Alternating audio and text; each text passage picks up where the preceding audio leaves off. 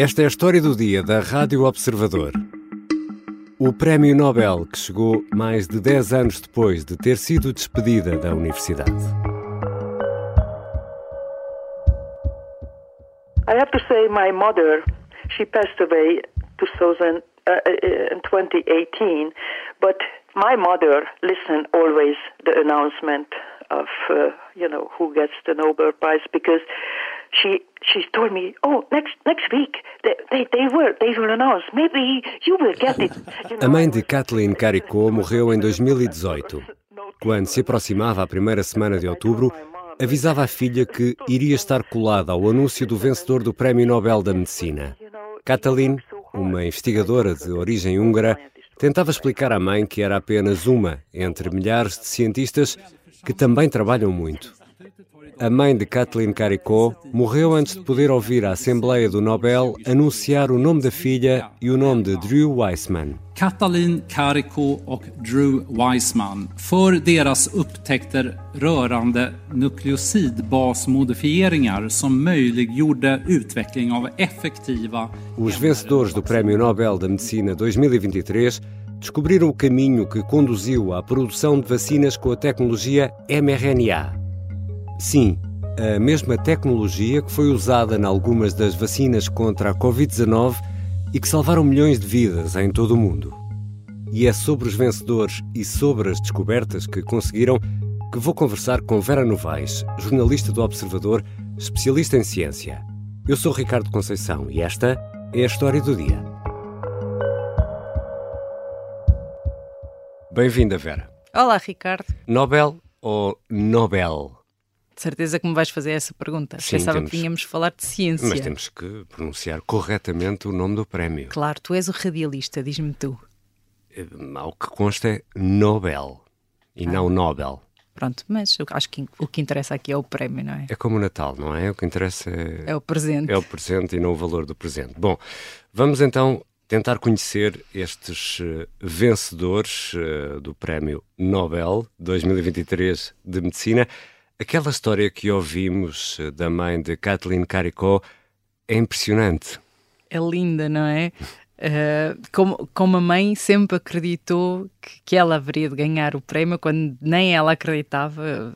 Ela própria diz: Eu nem, as, nem bolsas para financiar, nem projetos para financiar uh, os meus projetos de investigação eu conseguia, quanto mais ganhar um, um Nobel.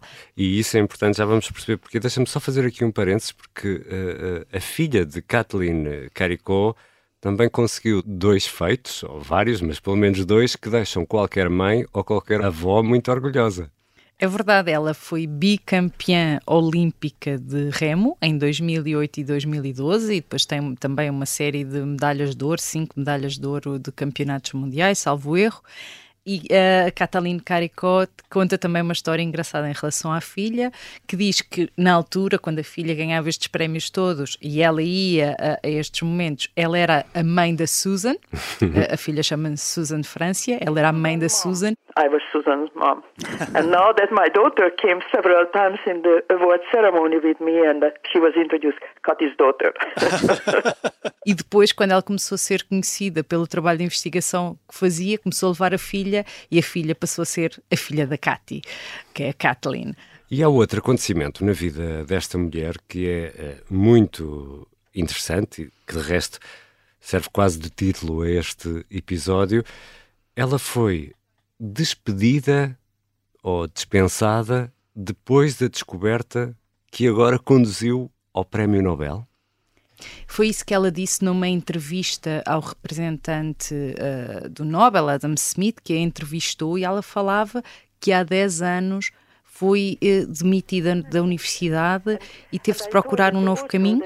When I was terminated, I don't don't spend time feeling sorry for you and E acabou por ir uh, trabalhar uh, para a BioNTech, que foi uma das empresas que produziu uh, uma vacina baseada em mRNA. to seek out what next, what I can do. Ela começou a carreira dela na Hungria, foi despedida da universidade onde estava a trabalhar na Hungria porque a universidade ficou sem, sem fundos, não, não podia continuar.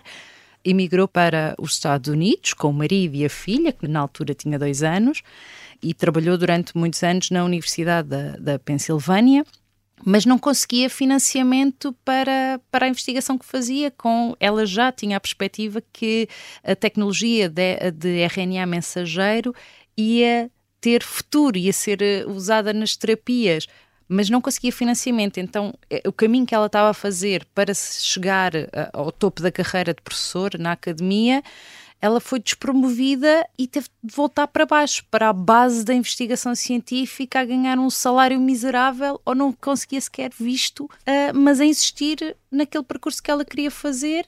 E foi nos anos 90 que ela conheceu o Drew Weissman, que foi a pessoa que ganhou o prémio uh, Nobel com ela agora. E quem é esse imunologista? It's a lifetime dream. Uh, and this is coming from somebody who doesn't work for or look forward to awards. Trabalha uh, com as células dendríticas e com a sua potencial aplicação uh, na terapia do VIH. Uhum. E quando eles se conheceram num café da universidade, algo assim, e trocaram ideias, viram que uh, os projetos de ambos se poderiam ligar e, e, podiam trabalhar em conjunto. E é uma história muito engraçada que eles contam também, porque eles são muito diferentes. Ela diz que pragueja muito e fala muito, e o Drew é muito, muito mais calmo, mas quando se juntavam os dois para trabalhar e para analisar os resultados, que completavam as frases um do outro. E antes de olharmos em pormenor para estas descobertas eh, desta dupla, este trabalho abriu a porta a alternativas às vacinas mais tradicionais, é isso? Às vacinas mais tradicionais com vírus atenuados ou vírus mortos? Ainda há outras vacinas que tu conheces, Vera? É assim que nós conhecemos as vacinas uh, inicialmente, não é? E pensamos na, na, na, primeira vacina, ou tida como a primeira vacina, pelo menos no mundo ocidental, a vacina contra a varíola, foi assim, foi com um vírus que nem era bem um vírus atenuado, era o vírus uhum. real, mas da varíola bovina, que não provocava doença grave nas pessoas, foi inoculado numa criança, métodos que uh, atualmente se considerariam muito pouco éticos. Também há uma história que diz que foi com Catarina a Grande, mas essa não sabemos se é verdade se não Essa é, história eu não conheço tão bem, esta da criança de 9 anos está, está nos está, livros, está não é? Documentada. Está documentada. A criança foi inoculada com o vírus da varíola bovina e depois foi exposta à varíola humana. E não, e não ficou, quer dizer, adoeceu um bocadinho, mas não morreu. Era uma doença que provocava a morte. E os vírus atenuados, ou, uh, por exemplo, no caso da, da, do tétano, é com uma toxina atenuada, às vezes uhum. usa-se porção dos vírus, e foi assim que se desenvolveram muitas vacinas. Quando eles fizeram este trabalho aqui, ainda não estavam a pensar em novas vacinas, mas isto abriu todo um caminho novo. E já vamos perceber melhor como esta descoberta funciona e que caminho é que abriu. Já vamos voltar à conversa com a Vera Novaes, jornalista do Observador. Vamos falar ainda de proteínas, moléculas e células dendríticas, que são umas células incríveis, são mesmo incríveis.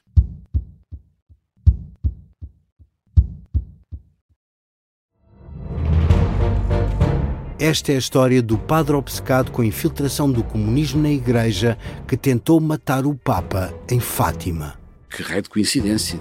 No dia 13 de maio. E, a partir desse momento, o Papa Voitila nunca mais deixa de olhar para Fátima.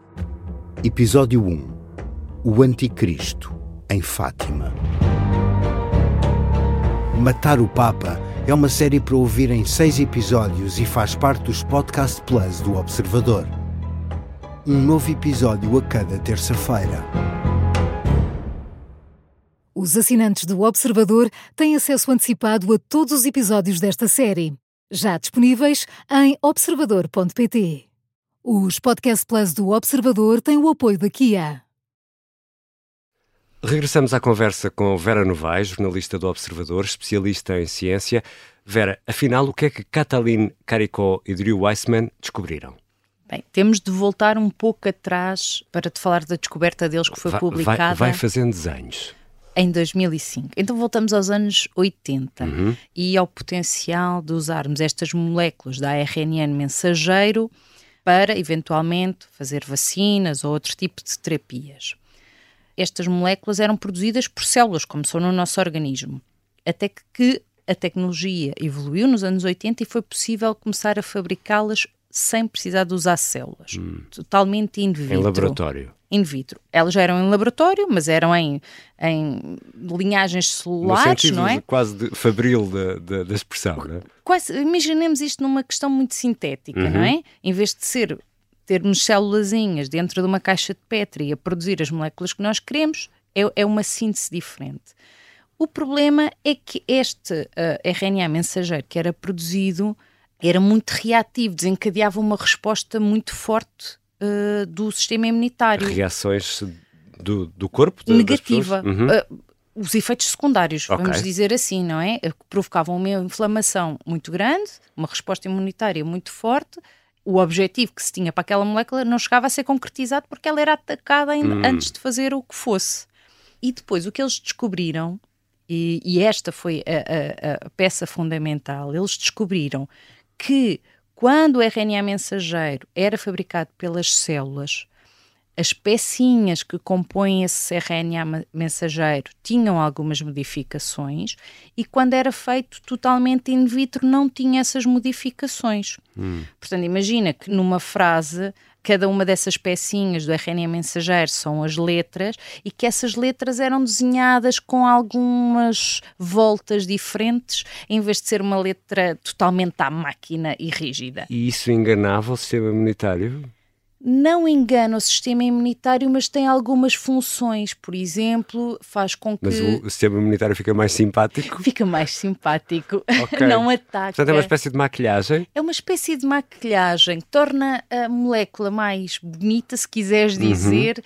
E o sistema imunitário reage menos. Há aqui duas coisas: reage menos e também tem outra vantagem porque eh, eh, esta maquilhagem, vamos dizer, potencia a produção de proteína, porque o RNA mensageiro tem as instruções para produzir uma proteína e essas maquilhagens potenciam a, a produção da proteína. Então que mensagem é essa e, e, e o que é que essa proteína faz para nos proteger?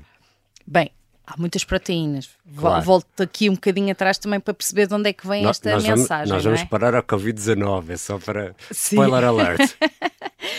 tudo o que o nosso organismo consegue fazer, tudo o que as nossas células conseguem fazer, está escrito nos nossos genes, uhum. literalmente, no nosso ADN. E o texto é tão grande, uhum. não é? Este texto do ADN é tão grande que nós não o conseguimos usar todo de uma vez de cada vez que precisamos de alguma coisa. Portanto, pequenas porções deste texto gigante que são transpostas, que são descodificadas para outras moléculas, para outras frases, que é o tal RNA mensageiro. E nestas frases do RNA mensageiro vão todas as instruções, ou não, cada instrução para cada proteína, para cada função. Uhum. Portanto, nós temos várias moléculas de RNA mensageiro para as diferentes proteínas que nós precisamos e isto produzir. permite levar a mensagem certa para salvar uma vida, é isso? Para vivermos, na verdade, porque todas estas mensagens é que fazem o nosso organismo funcionar. Mas também são estas mensagens que, por exemplo, produzem a proteína do uh, SARS-CoV-2 que consegue entrar nas nossas células. E foi por isso que essa tecnologia esteve na base de algumas vacinas que usámos contra a Covid-19. Sim, porque eles conseguiram também, e anos depois, eles para já perceberam isto, não é? Como é que a molécula de RNA mensageiro, que levava a mensagem que eles queriam levar para dentro do organismo, podia entrar sem ter logo uma reação, uma reação exagerada do organismo antes dela sequer conseguir atuar. Portanto, Porque descobriram o... como como uma maquilhagem uh, infalível. Sim, e ainda a meteram dentro, depois conseguiram metê-la dentro daquelas uh, nanopartículas, nanolipídicas, que são muito bolinha, bolinhas de gordura minúsculas. Pode ser a abóbora vão... da Cinderela, não? Só para percebermos melhor como é que chega esta. É um cavalo de Troia. ok, um cavalo de Troia. Pronto. Na verdade é um assim cavalo de Troia, melhor, não é? Essa, essas bolinhas minúsculas, nano, são introduzidas dentro do organismo, portanto, elas vão para onde têm de ir. A molécula de RNA que está lá dentro já não é tão reativa, quando sai, pode ir onde tem de ir. E onde é que ela tem de ir? Tem de ser capturada por células que vão então usar a máquina como uma fábrica, não é? Uhum. E vão traduzir a mensagem desse, é, desse RNA mensageiro para uma proteína e a proteína vai aparecer como uma bandeirola uh, na superfície dessas células. Essa proteína, na verdade, é a proteína do vírus, mas o vírus não está lá. Portanto, uhum. não há infecção. Mas há uma bandeirola e então o sistema imunitário ataca essa célula, que e até é nossa, e, e treina-se. Uhum. Vai aprendendo a reconhecer. Imagina treinar um cão e ele responder sempre que vê uma bandeirola vermelha. Ele vai a correr em direção à bandeirola é, é isso que estas proteínas uh, fazem ao nosso sistema imunitário. E, e, já que falamos de Covid e de vacinas, uh, temos muitos casos agora, mas felizmente ligeiros. Pessoas adultas, saudáveis, extremamente interessantes, uh, como nós, Vera Novaes, Exatamente. devem ou não levar um reforço? Quem ainda não completou o esquema de vacinação, independentemente da idade que tenha, é aconselhável que vá completar uh, uh, o esquema de vacinação que está previsto. Agora, para outras pessoas que já fizeram a vacinação, eu posso dar o meu exemplo. Eu fiz as duas vacinas iniciais, fiz o reforço no outono do ano passado e não estou dentro de nenhum grupo de risco em termos de saúde, não tenho problema, nenhum outro problema de saúde que justifique. Uh, portanto, eu não preciso levar o reforço. O reforço uhum. está pensado para as, para as, pessoas acima dos 60 anos, para pessoas que têm. Uh, doenças várias como VIH, doenças neurológicas. Chamados grupos de risco. Os é? grupos de risco. Está pensado também para grávidas, que também estão dentro dos grupos de risco, embora a gravidez não seja uma doença. Está pensado para os profissionais de saúde e para os profissionais uh, dos lares também, porque eles contactam com os doentes, não convém que, que transmitam a doença. E também está prevista agora para esta campanha sazonal, embora não seja um reforço, está prevista agora também a vacinação, a primeira vacina das crianças entre os seis meses e os quatro anos. Uhum. Aqui não é um reforço, é a, primeira, é a primeira vacina para estas crianças poderem ser vacinadas. Portanto, eu diria que para adultos que têm a vacinação completa e tendo em conta o panorama atual da, da infecção, não será, não será uh, o mais importante e os recursos são limitados, claro. E a investigação agora premiada tem mais de 15 anos?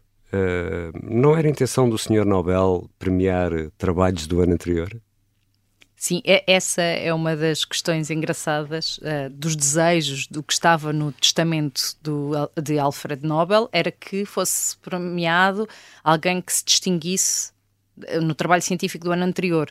Mas como se tem demonstrado, então, na área da, da fisiologia e medicina, uhum. que é o nome de, deste prémio, às vezes não é possível ver no ano seguinte o alcance que teve. É, é, ainda por cima, neste caso, é a investigação fundamental, ou seja, é o princípio da investigação sobre uma determinada coisa. Isto são precisos muitos passos até conseguirmos chegar à aplicação da investigação. E aqui foram precisos quase uh, 20 anos. Ou seja, não bastou estalar os dedos para encontrar uma vacina. Não bastou estalar os dedos. E mesmo quando uh, estalou a, pandemia, também não foi assim tão rápido.